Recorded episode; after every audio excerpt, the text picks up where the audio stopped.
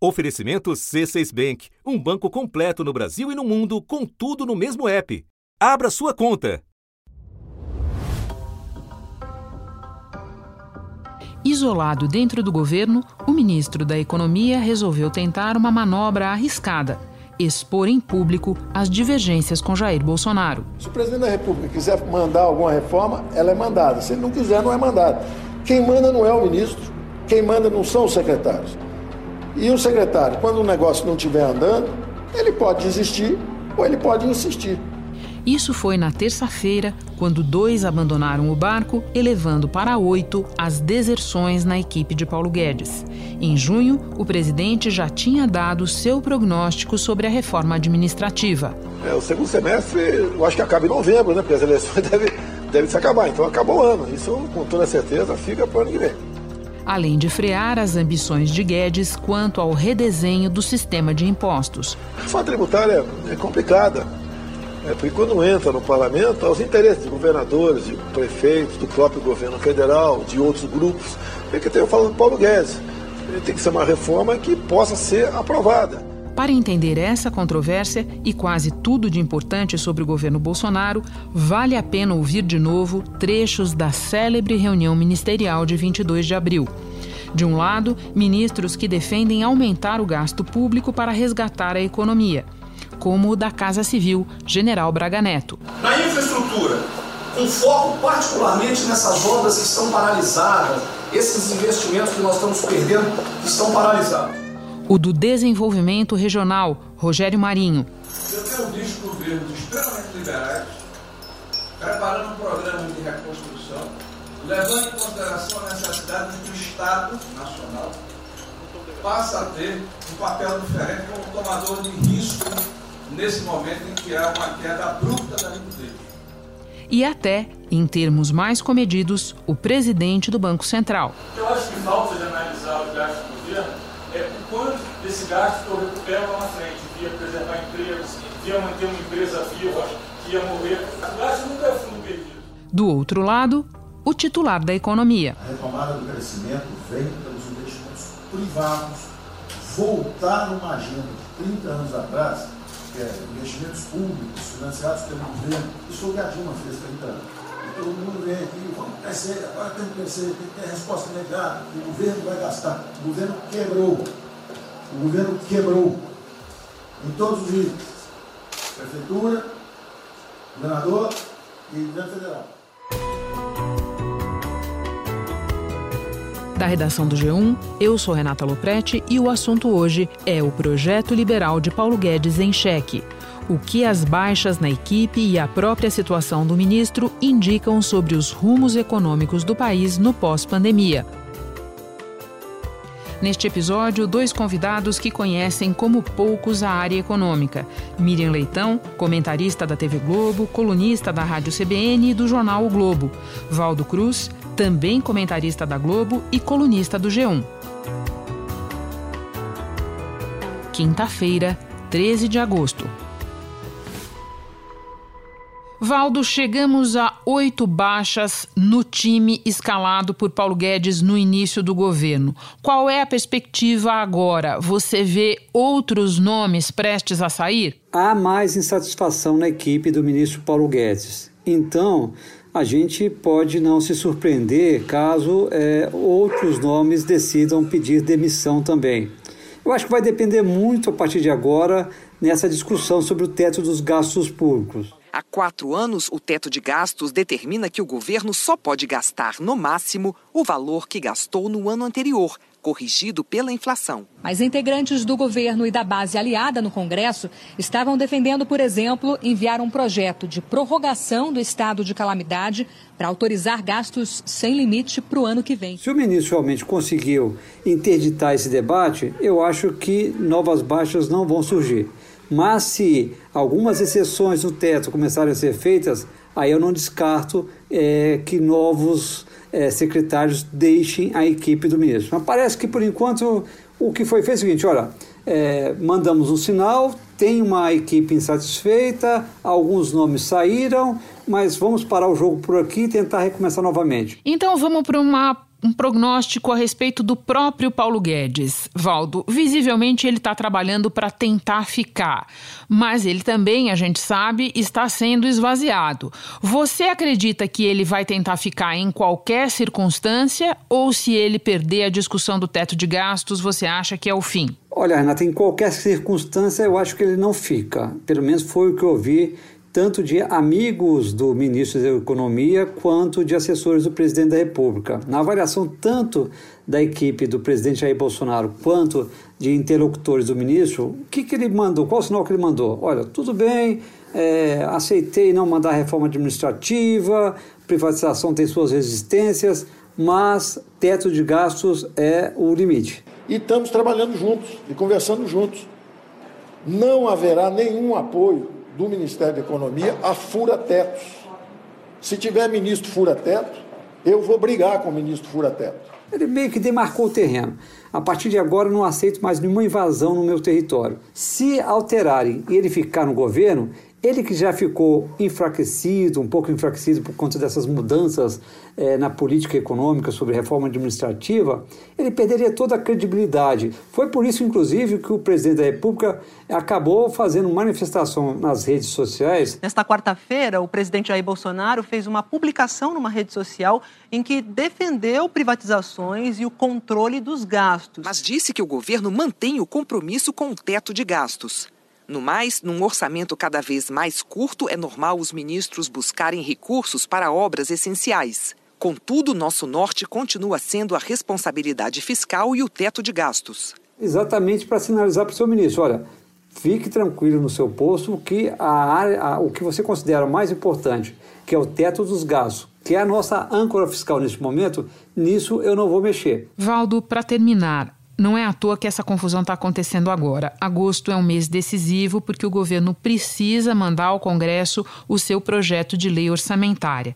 E existe muita discussão sobre como fazer caber no orçamento do ano que vem e no teto de gastos os vários projetos em discussão, por exemplo, o programa de assistência Renda Brasil que o governo quer criar. Qual é o status dessa discussão? Olha, Renata, eu acho que o ministro Paulo Guedes acabou conseguindo, de um lado, interditar um pouco esse debate porque estava em curso uma pressão muito forte sobre o presidente para que ele abrisse exceções no teto de gastos, exatamente para é, compor é, esses investimentos no orçamento do ano que vem. E os conselheiros do presidente, que estão aconselhando a pular cerca, a furar teto, vão levar o presidente para uma zona de incerteza, para uma zona sombria, uma zona de impeachment, de irresponsabilidade fiscal. E o presidente sabe disso. O que muita gente defende aqui em Brasília é criar um espaço no orçamento para um investimento né, entre ali 20, 25 bilhões até 35 bilhões é, no orçamento destinado para investimentos em infraestrutura, na área do desenvolvimento regional, principalmente voltada para áreas onde o presidente ainda tem um desempenho fraco eleitoralmente. Então, esse debate estava em curso. O ministro Paulo Guedes acabou com a entrevista que ele concedeu a partir da debandada, ele mesmo classificou de debandada a saída de seus secretários. Então você fala assim: houve uma debandada? Hoje houve. Hoje houve uma debandada. Ele só não vem avançar nesse terreno. Então ele conseguiu interditar esse debate. Mas agora o que eu sinto é o seguinte, que vai começar toda uma discussão, o presidente inclusive convocou ali é, o presidente da Câmara, Rodrigo Maia, o presidente do Senado, a ver o Columbo para discutir esse assunto junto com a sua equipe. O presidente Jair Bolsonaro reuniu agora à noite no Palácio da Alvorada os presidentes da Câmara, Rodrigo Maia, e do Senado, Davi Alcolumbre, e ministros da área econômica. Juntos, eles assumiram publicamente o compromisso do governo e do Congresso com a política de equilíbrio fiscal. Nós respeitamos o teto dos gastos, queremos a responsabilidade fiscal. Mas eu quero encontrar é, uma fórmula de aumentar os investimentos. Existe essa fórmula? Existe. É o Congresso Nacional, a partir de propostas do governo, por exemplo, cortar despesas, cortar incentivos fiscais. O ministro Paulo Guedes, por exemplo, diz que se você desvincular algumas despesas da União, ali no orçamento da União, você consegue liberar a, entre 20 a 25 bilhões de reais que você poderia destinar então para investimentos sem ferir o teto dos gastos públicos. É isso que vai começar agora. Antes parecia que estava caminhando para uma linha de que você poderia abrir exceções no teto. Parece que isso está interditado. Parece, a conferir. Mas vai continuar o debate de buscar uma forma, mas temos de encontrar saídas para aumentar o investimento. Esse debate vai continuar, inclusive é o que o ministro Braga Neto está discutindo com toda a equipe para montar o orçamento. O governo tem que mandar o orçamento do ano que vem até o final do mês de agosto. Renata. Valdo, muito obrigada pelas informações, por ter comparecido ao assunto num dia nervoso aí em Brasília. Bom trabalho para você. Obrigado, Renata. E agora eu converso com a Miriam Leitão. Miriam, muita gente se espantou com a saída de dois secretários da equipe econômica no mesmo dia, mas muita gente que não acompanha esse assunto de perto. Você chegou a escrever que o espanto, na verdade, é que eles tenham ficado tanto tempo no governo. Pode explicar por quê? É porque o plano que os levou ao governo eh, não foi executado. O plano liberal não foi executado. Não houve privatização no ano passado. Salim Matar pediu demissão hoje. Ele pediu demissão hoje. E isso, na verdade, é um sinal de insatisfação dele com o ritmo de privatização. Não necessariamente vocês têm que perguntar para o Salim se ele está saindo, quem é que está impedindo a privatização. O que ele me diz é que é muito difícil privatizar que o establishment não deixa haver privatização. Não houve reforma administrativa. Como se sabe, o ex-secretário Paulo Weber preparou uma reforma administrativa, levou, o ministro Paulo Guedes levou ao presidente, e o presidente recusou, passou por todos os outros ministros que vetaram vários pontos, refez a reforma, apresentou para o presidente e ele engavetou. E o Weber me disse o seguinte: a reforma tributária não está sendo enviada, a reforma administrativa não está sendo enviada. Eu prefiro sair. Esse é o fato, essa é a verdade. Eu não escondo. E ele engavetou dizendo que havia uma instabilidade social no Chile. Veja só, agora eu quero comparar com uma outra coisa. Essa semana, ele fez andar mais um pouco aquele seu projeto de armas. E a explicação dele é que é promessa de campanha. Ou seja, foi promessa de campanha também, reduzir o tamanho do Estado, rever as contas públicas e tal. Mas ele não coloca, não é por causa da pandemia, na verdade ele não tinha colocado antes. Né? Então, esse projeto não foi adiante, não aconteceu o projeto liberal. E mais do que isso, eu estava revendo umas declarações do presidente. Em setembro do ano passado, eu tinha feito uma coluna que é o que, cujo título era assim: é, Teto Voador assombra a equipe. Era uma coisa mais ou menos assim: Teto Voador assombra a equipe. Por quê? O presidente tinha dito, é, tinha dito que era uma questão matemática. É isso? Isso é questão de matemática, nem preciso responder para você. Isso é matemática. Isso é matemática, não vou responder para você. Eu vou ter que cortar a luz todos os quartéis do Brasil, por exemplo, se, não, se nada for feito. Já tinha te respondi. Isso em setembro do ano passado. Então, essa Sim. crise, ela não é de agora, né? Não é de agora, ela vem de antes, o presidente sistematicamente se negando a fazer o projeto é, liberal, o projeto que os levou ao governo, e eles é, é, no alto engano, dizendo que ok, vamos fazer semana que vem, eu apresento a outra semana. É assim que tá, tem ido, na verdade. Miriam, você está nos lembrando de coisas que vêm de muito antes da pandemia, e, no entanto, ela acentuou uma série de problemas. Em que medida a realidade do novo coronavírus tornou ainda mais inviável esse projeto do Paulo Guedes? O presidente não acredita nisso. Então, esse que é o ponto principal. O presidente não acredita. Claro que a pandemia fez com que todo mundo, todos os economistas, os bons economistas do mundo, né, do Brasil, dissessem assim: olha, para, agora não controla gasto, agora é para aumentar o gasto. Nós vamos salvar as pessoas, nós vamos salvar, as, manter as empresas funcionando. O Armínio Fraga foi o primeiro a dizer: olha, tem que ter, entrar em estado de calamidade nesse momento e aumentar o gasto. É, e a lei de responsabilidade fiscal tem um espaço para isso, momentos de calamidade. E isso tornou mais urgente ter um projeto, qualquer que ele seja, um projeto que reduza no horizonte possível, o, estabilize a dívida e depois reduza a dívida. E isso aí não é uma conversa de economista, sabe, Renata? Por que, que a gente precisa de, é, agora que a dívida vai chegar perto de 100% do PIB, por que, que a gente precisa desse projeto? Porque a dívida são as nossas economias, é o lado de lá das nossas economias. A gente aplica em quê? A gente aplica em títulos de renda fixa, por exemplo. Quando a gente sai de renda fixa, a gente aplica em empresa, mas essa empresa também tem aplicações em renda fixa. A dívida brasileira é carregada por todos nós.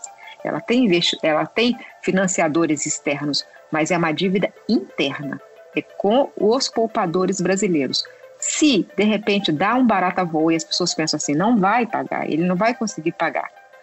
Então, você entra num momento em que há uma, uma crise de dimensões é, incalculáveis, porque antes a dívida estava em torno de 70% a 80% do PIB e agora ela vai para 100% do PIB com os aumentos de gastos necessários desse ano. Miriam, essa discussão desemboca no teto de gastos, sobre o qual a gente vai falar já já. Mas antes eu quero me deter ainda um pouco na figura do Paulo Guedes, porque ele é um ministro da economia incomum no sentido de que ele fala muito e promete muito.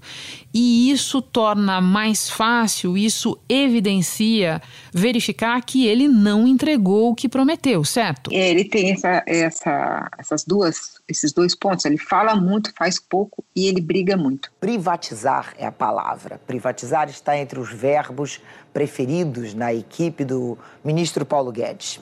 A meta é arrecadar 76 bilhões de reais com a venda de estatais, concessões e venda também de ações.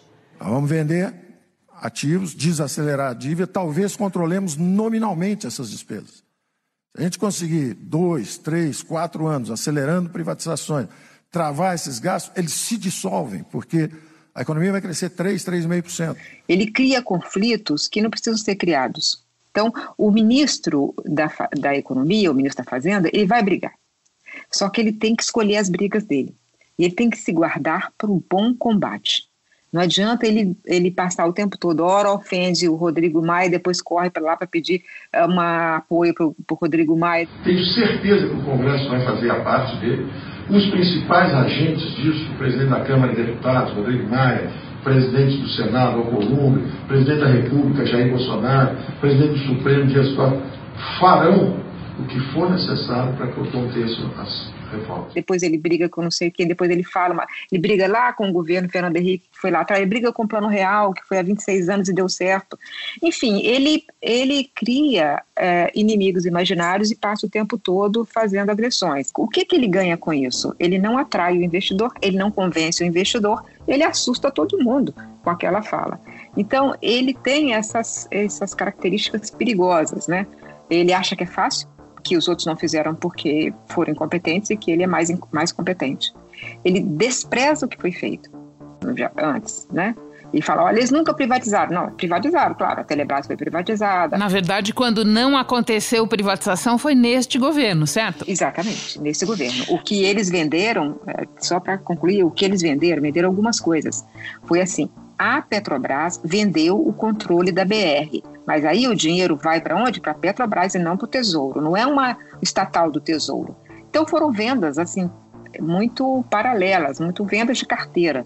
Não foram vendas de a estatal controlada pelo Tesouro. Aí não houve nenhuma. Agora, Miriam, vamos voltar então para a discussão sobre o teto de gastos, que é o grande nó no momento. Nesta quarta-feira, o presidente Jair Bolsonaro publicou um texto numa rede social dizendo que o norte do governo continua a ser a responsabilidade fiscal e o teto de gastos, né? Quase que numa resposta ao Paulo Guedes. Agora, o presidente disse que também é normal, com um orçamento mais curto, que ministros busquem mais recursos. Onde é que essa discussão vai dar, Miriam? Olha, ele estava querendo acender, acender, duas velas ali, o, o, presidente Bolsonaro. Tanto que ele botou no, no Facebook, ele botou a foto é, dele com o ministro Paulo Guedes e o ministro Tarcísio. E o ministro Tarcísio está no grupo dos que estão pressionando para gastar mais, porque ele quer fazer as obras, é, as obras é, de, de, transporte, na área de infraestrutura. Então, eu estava conversando com diversos ministros, entre eles Rogério Marinho, o Tarcísio, inclusive o nome do plano, eu roubei do plano do Tarcísio, né? né? pedi autorização a ele e roubei. É um plano Marshall brasileiro. Né? Então, ele botou os dois. Então, tem que atender os dois aqui. Né? O, o país precisa de investimento. Mas se não tiver uma definição clara de qual é o projeto, qual é o plano, eu não acho que o Paulo Guedes tenha dado esse conforto ao governo, sabe? Olha, o plano é por aqui, por aqui que nós vamos, exatamente pelas características da personalidade dele, ele não deixou muito claro isso. É, então, o que vai dar? O que vai dar é que o teto vai, é, não vai ser sustentado se você não tiver um, uma posição firme do governo. O que, que significa isso? É uma, é uma coisa simbólica. Na verdade, você, o país estabeleceu algumas travas: lei de responsabilidade fiscal, regra de ouro e teto. Assim, ele tenta controlar os gastos e impedir que os gastos públicos cresçam demais. E mais do que isso, o teto prometia que o governo faria escolhas. Eu vou investir em educação ou eu vou aumentar, fazer uma estatal militar? E aí, sabe o que, que o governo Bolsonaro fez? Fez a estatal militar. Na verdade, além de não ter privatizado, ele criou uma estatal, a nave. É bom lembrar. E aí, quando o, o, se o teto sai, ele fica sem, o país fica sem parâmetro, e, e aí tem um monte de consequências no mercado financeiro, mas o importante é o que acontece no mercado financeiro que afeta a vida das pessoas. Isso que é mais importante na economia. A empresa brasileira terá mais dificuldade de se financiar, a, o custo, os juros vão ter que subir novamente. Então, você entra numa bola de neve em que o final da história pode ser muito ruim, porque pode ser uma desorganização total da economia. Miriam, deixa eu aproveitar para te fazer uma pergunta mais teórica, digamos, sobre o teto de gastos. Já há bastante tempo existem economistas, inclusive alguns que não podem de maneira nenhuma ser acusados de irresponsabilidade fiscal, um nome que me ocorre é o do Fábio Jambiage, que defendem alguma revisão na regra do teto para poder, por exemplo, tirar investimentos em saúde e educação desse torniquete. O que você pensa dessa discussão? Tem gente que acha que o teto é, é inviável. O que me preocupa não é o teto especificamente, mas se o governo não souber fazer escolhas, se o governo continuar fazendo escolhas erradas, nós teremos um aumento do gasto público e do gasto errado, às vezes. E o que, que eu chamo de gasto errado? Reduzir 18% do gasto com a educação para o ano que vem é um erro. O governo pretende cortar mais de 4 bilhões de reais dos gastos com educação no ano que vem. O Ministério da Economia declarou que a proposta ainda pode sofrer mudanças. Já o MEC afirmou que a crise econômica em consequência da pandemia vai exigir esforço adicional na otimização dos recursos e na priorização das despesas. Reduzir o gasto com educação, o erro o ano que vem é, é, vai precisar de mais, porque, por causa das escolas. Mas dar, dar uma garantia aos militares de que eles vão ter um aumento do seu adicional de qualificação de X% todos os anos, é um erro. Né? É, é um erro você está aumentando o gasto com militar e está reduzindo o gasto com educação. Então, ele faz propostas equivocadas. Agora, por exemplo, está querendo propor o quê?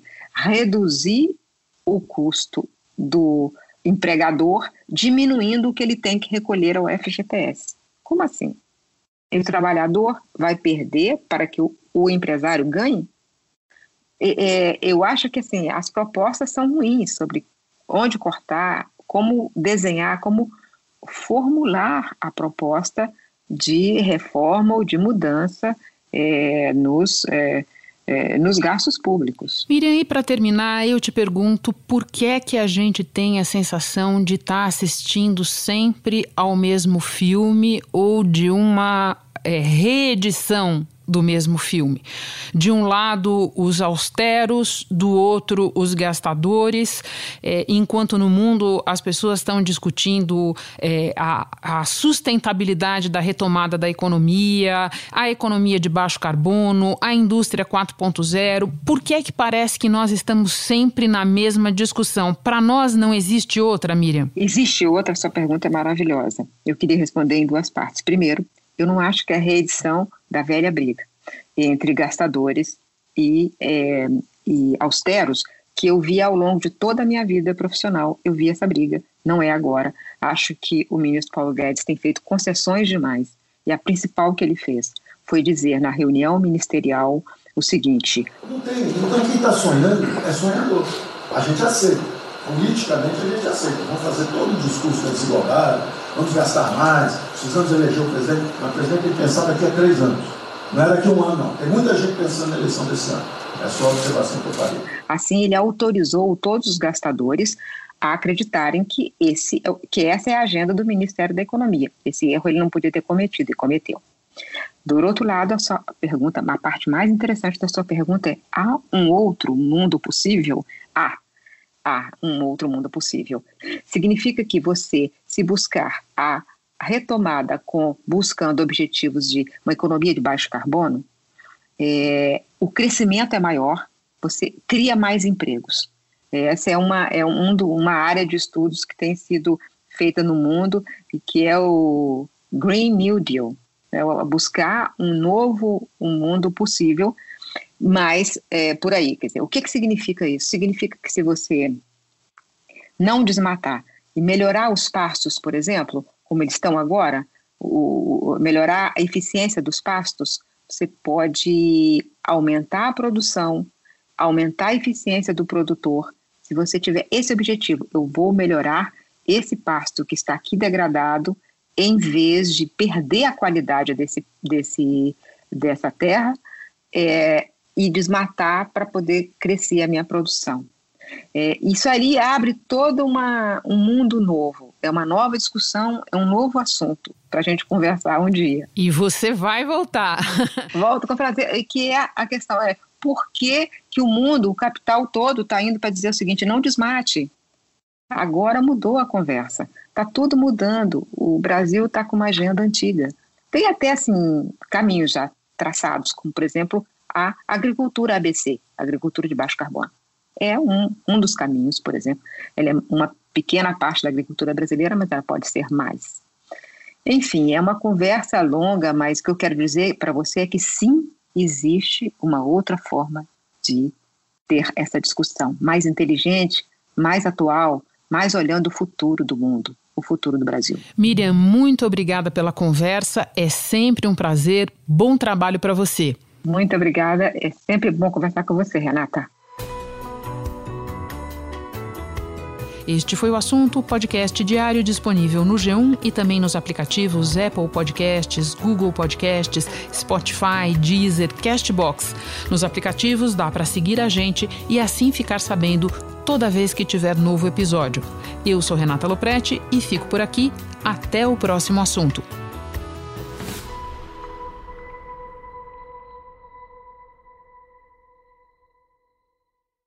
Você no topo da experiência financeira que um banco pode oferecer.